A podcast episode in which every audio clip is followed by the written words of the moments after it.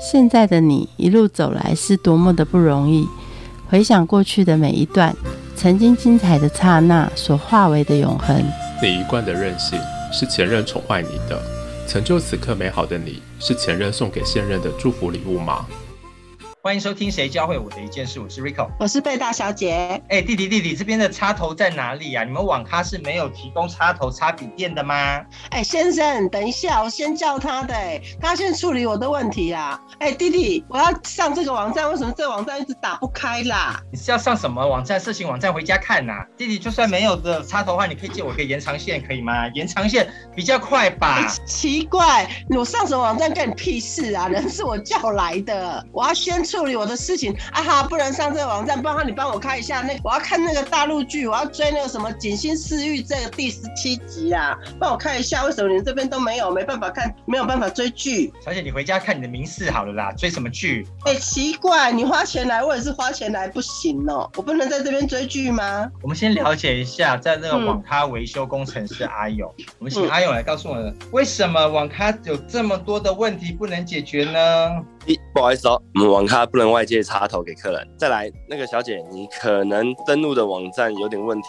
所以我们的防毒软体不能让你登录。那麻烦你从其他的网站再下载你想看的剧哦。哈，在网咖做维修工程师几年了？前后大概四年左右。你最常碰到的维修问题是哪些啊？比较常见到就是客人游戏打开之后会跳出来跳 game，那不然就是网络讯号不稳，不然就是比方说可能玩一玩黑屏，对啊，这些多半都是一些跟硬体设备有关的。不是刚刚所说的那个网站可能安全有问题啊？极少了，呃，有也是有遇过这种类似的状况，但是这些问题的话，我们都会请后台去排除。那所以原则上我们现场遇到的状况都是现场能处理的。你每天都要修多少台电脑？不一定。一般来说，我都会请店家累积个一个量，或者是说临时即时状况的时候，我才会过去处理。一般来说，临时即时的状况就是现场网络突然断线，可能现场四五十台主机都上不了网，那现场可能就哀嚎一片，那我就要去解救他们。我电会被烧掉吧？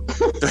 很容易被砸点，所以我要马上把网络问题处理好。那如果剩下都是单主机的问题，比方说这台突然开不起来，或者那一台可能玩游戏会跳掉，那我就会请店家说，OK，你就大概累积个量，那写好状况跟原因，那我到现场去处理这样子。大家会喜欢网咖最主要的原因，应该是说网咖里面的设备或者是网络环境比家里强很多，大概平均比家里要升级多少才能变成网咖版的建静电游戏版的？般家用电脑的话。我们用的设备会简单，比较偏向文书类，也是有极少数人会把家里做成电竞电脑，但是那个真的要花很多的钱跟时间。原则上的话，去网咖最简单的就是网咖设备，尤其是网络速度会比家用的还要快。而且在网咖玩的话，遇到什么状况，有什么问题，其实你不用担心自己要花钱去维修，就跟类似人家租赁车一样的概念，就是我在车，就是我来开游戏，就是我在玩，那玩完坏了。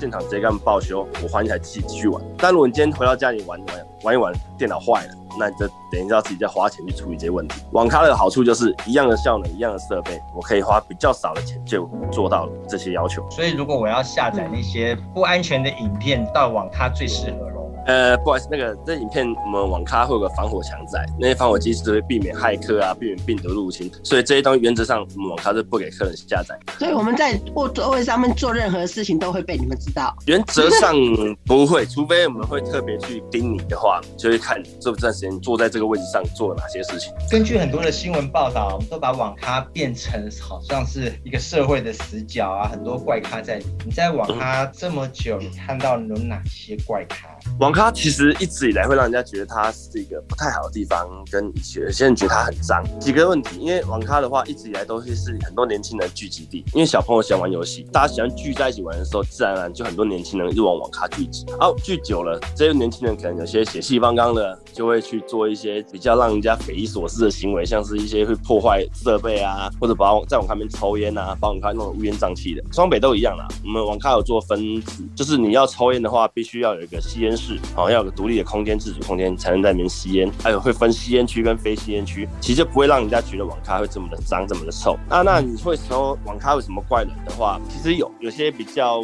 工作可能比较没那么稳定的人的一些朋友，他们会去住在网咖里面，会在那边生活。啊，那些人的话，其实久而久之的话，会变成网咖的熟客。那因为他们长时间在那边待着，那店员久了跟他们你看比较熟了，那我们就偶尔关心关心他们，哎，你最近过得好不好之类的。那其实那些人其实是有家庭的，但他们可能在家中没有像这样玩游戏啊，或者说他在生活上、社会中比较没有朋友，他们就在网络上去进到另外一个世界，他们会在很引咎于在那个世界中去享受那游戏的感觉跟气氛。哎，不是说游戏里面可以赚钱吗？所以他们其实在赚游戏里面的钱，然后他的游戏里面是非常有钱的，啊，可以变现部分游戏币啊，有些游戏币在网络上做交易的话可以变现金，没错。但是其实那些人主要也不是为了赚那游戏币，他们是享受在游戏中的快感，因为在游戏中可以做很多他们现实中做不到的事，可以把自己打扮的光鲜亮丽的，可以展现自己的技术跟技巧，他们可能在现实生活中做不到的事情，游戏世界可以满足他们所有的需求。南北的网咖有文化上的差异吗？因为我常跑南部网咖，主要都是收他们的设备跟零件。那其实他们收他们设备零件的时候，会发现很好笑一点是，他们那边的客真的会比较北部起来会比较热情一些。甚至我上次有一次去南部一间网咖去收电脑荧幕，荧幕坏，现场坏掉，但现场竟然有客人跑来教我怎么把它修好。客人竟然会告诉我说这个东西是怎么坏掉，那他教我怎么按怎么按，他会再跳回正常。哎，我是吓到，哎，你不是客人吗？哦，我还问店家说这是熟客吗？他说不是，就是刚进来的客人，还蛮热情的，还是教我说这个东西要怎么把它修好。对我觉得蛮特别的一个经验。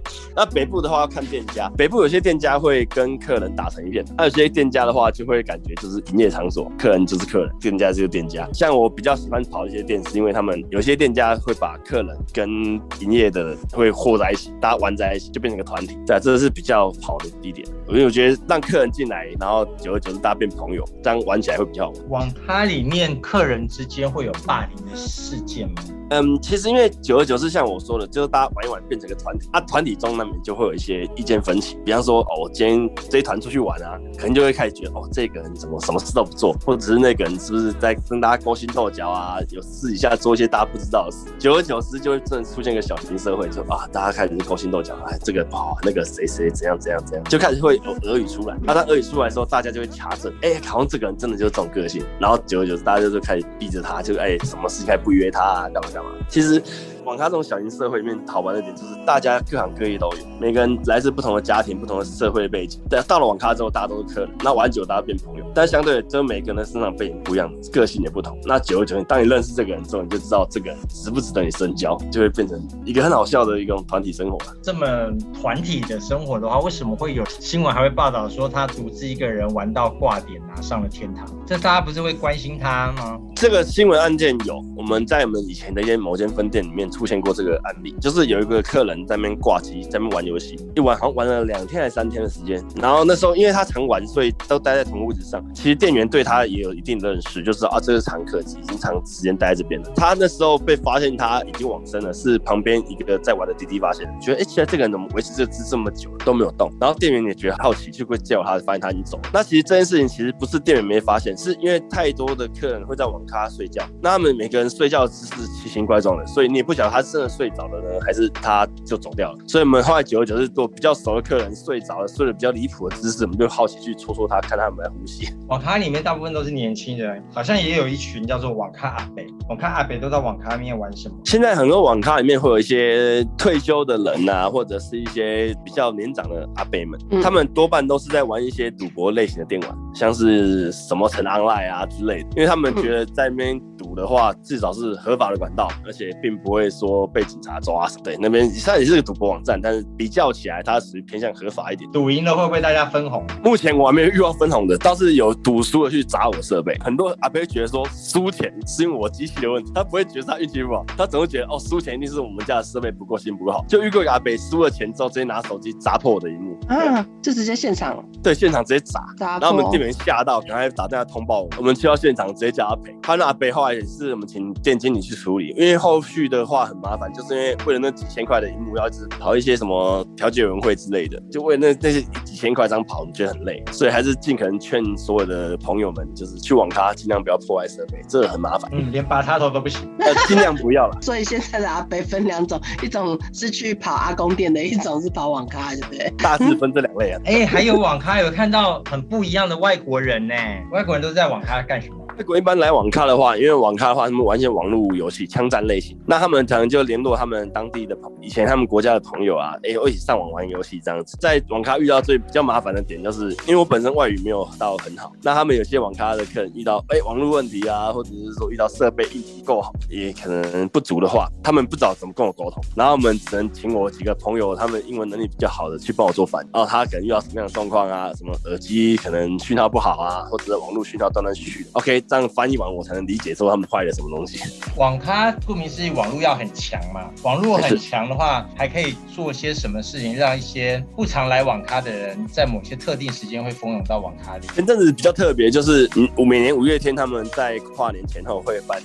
其实每次到抢票时间，除了 Seven 的 iPhone 会排队之外，最常爆满的地方就网咖。因为网咖的网络速度比一般家用来说算稳定输出，诶，流量快。那很多客人呢，就是尤其是学生、年轻人，他们会到网咖做抢票的动作。那他们每次直到大概就是五月天的票期吧，就准备要开购票的时候，网咖就准备爆满。对，这是我在网咖看到比较特别的画面。嗯，所以难怪我们在家抢票的都抢不到，速度就是输人了。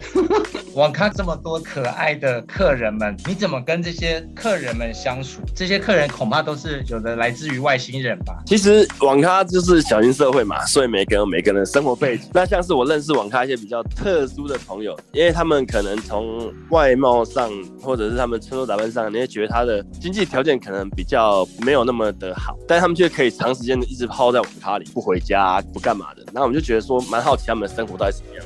他们有些还蛮大大方的，就会跟我聊聊他们的人生过故事。曾经遇到个阿北，他就跟我聊说，他以前是从警政单位退休下来的公务人员，然后他总觉得他的生活这样子他是很满意的、很满足的。然后也会跟我聊一些他人生遇到前怎么遇到什么很离奇的故事啊，或者他做前做过什么样的生意，赚了多少钱。但其实那些有些话语你听，OK，你听起来觉得他呃可能有点在胡乱，但是觉得说好吧，那就听听他的故事也好，就当做认识这个朋友。有些长时间待网上的朋友，他们我会觉得他们有点。可怜，因为我会觉得说，他们有些可能在现实生活中是没什么朋友的，他们必须在虚拟世界里面得到另外一份的社会关爱。这是我在网咖面常遇到的客人，我会觉得他们在现实生活中是不是没什么朋友，反而必须在网络世界或游戏世界中换取到更多的关系。对他们可能在当下才能享受到他们觉得有人在关心他们，在互动的这一块，必须在网络世界才有，现实生活中可能得不到这个。当你倾听那些光怪陆离啊，或者让你翻白眼到天边的奇。怪传奇事件的时候，没事，你都如何倾听的？哦，没有，这点我觉得我还做蛮好的，我还适时的提问，我会问他，哎，是怎样怎样怎样的吗？但其实大概听得出来，其实我还问了一两个问题，就知道他这个故事的真实性。哎，当他不断的跳针、跳针再跳针，甚至有时候会今天跟你讲这个身份，隔天突然跳身份，人家玩狼人杀那样，就知道这是腐烂的。那你怎么训练自己能够耐心的倾听？就想说，我今天是去那边去做维修，啊，如果今天这样过来跟我聊天，有可能是跟我讲设备。的好坏，那又或者是说，当做交个朋友也没关系，反正我跟这个朋友也不会太过深交，就听听他的故事也好，让他多一个人可以聊天，对我们今天网咖更有不一样的感受，那多有个朋友的感觉。常常在网咖听到那种此起彼落的大声说话，或者是干话。网络游戏就是这样，很多都是属于竞技类型，竞技类型的玩起来相对就比较激动一些。那如果今天发生一些队友很雷啊，或者是说，哎，对手强度强到一个让你觉得匪夷所思，他们就用一些很特别的脏话来，比方说。他们最特别的就是会把一些时事好融入现在的遇到的状况，比方说遇到一些很高能的状况，比方对手突然间猜到你在哪边，一一击必杀把你杀掉，他们就说哦你是不是某些特殊的技能的人？是唐先生，是不是？就是唐先生，对对对。然后太蠢了，韩先生，对对对，就太扯了吧，太胡烂了，是韩某韩先生嘛，对，就会特入一些时事话题这样子。那最近很红的，应该应该是时钟先生吧？阿张博，哎，还有阿北啊，出事了。在疫情期间。现在网咖都必须要暂时歇业，那现在网咖都在忙些什么呢？其实网咖的话，说是暂停歇业，但是其实我们其实都还有在维持运作中，因为我们不对外营业，因为我们网咖属于被双北市归类为八档，所以我们算算是资讯休闲业。那他们那时候在喊三级防疫必须要停工的时候，我们马上想出相应的对策，我们不可能让店家的机器都摆着不做事，因为这样子太耗成本。那那时候我们老板他们有在做一些网。络挖矿的工作，他们就会把网络做设定，然后让我们现场的所有电脑在进行网络的挖矿这样子。对，那因为我们前阵子就发生过类似案例，就是有警察带着稽查人员进到我们店家，发现我们店家在做通电，让客人使用。那其实这点是那时候当时的店长比较没有注意到，他没有注意到现场人流管制，让人数超过五个人。后来我们就有把确认跟店家说好，我们不能让任何人进到店家。我们后来店家一路全部上锁，就怕就有客人或者是店家会让朋友带着进去，这样子实在发生。看网咖的主机要常常更新最新的设备，然后呢又要缴大平数的房租给房东，每个人到网咖的时候又非常的便宜。网咖到底用什么东西来维生才赚钱呢？其实我们现在外面网咖看到的售价，他们说都算计时的好了，一个小时三可能几十块钱。那你会觉得说啊，一个小时这么便宜才几十块，那网咖赚什么？其实网咖多半都靠餐饮在赚钱。就我了解的，一般的网咖。在卖的餐点的话，他们的价位都会比外面稍微偏高一些些。但是因为网咖他们的客群，他们有些都其实做下去是懒得起来了，因为他们一旦起来，电脑继续开着一样赚钱，他们就一直坐在那边，直接就叫现场现有的食材来吃，现场有什么他们就吃什么。所以有网咖美食，来介绍一下网咖有哪些美食。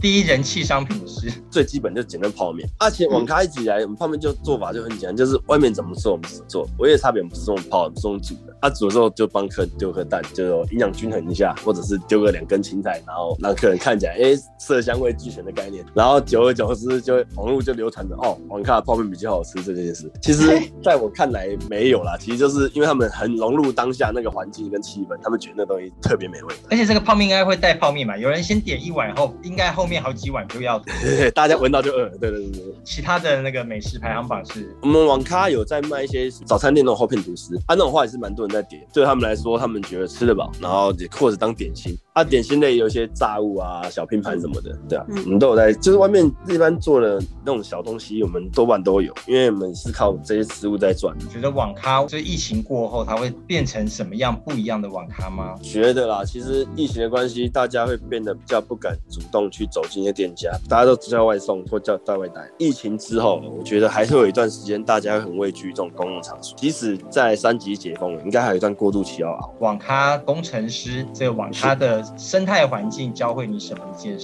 最基本的，因为网咖，我在网咖遇到的东西，跟我现实生活中，我主要是在做电脑维修嘛。那其实电脑维修遇到状况，一般家用电脑跟网咖的设置是比较不同的。因为网咖电脑会坏的东西，基本上就不外乎就是比较常在给客人使用的那些设备嘛。那家用电脑的话，就比较不会说遇到那么长时间一直开机的状况去烧它。网咖的话，觉得这段时间下来，让我学会最大的事情就是我在学习维修这。方面的事情，我学会很多新的东东西跟新的观念。那再就是网咖教会教会我很多，就是有关人际关系。我觉得有时候就是有些人呢，外表干光鲜亮丽的，并不代表他这个就是真的是这么回事啊。其实网咖其实这是一个小型社会，所以你在里面也看到很多各式各样的形形色色的人。所以去那边认识一些新朋友，虽然说可能就是在网络生活中认识的，但是其实现实生活中在跟他们相处的话，会发现他们其实。并不一定都是他们外表的那个样子。谢谢。节目的最后，一起来听凤飞飞带来的《好好爱我》。我们下次见，拜拜。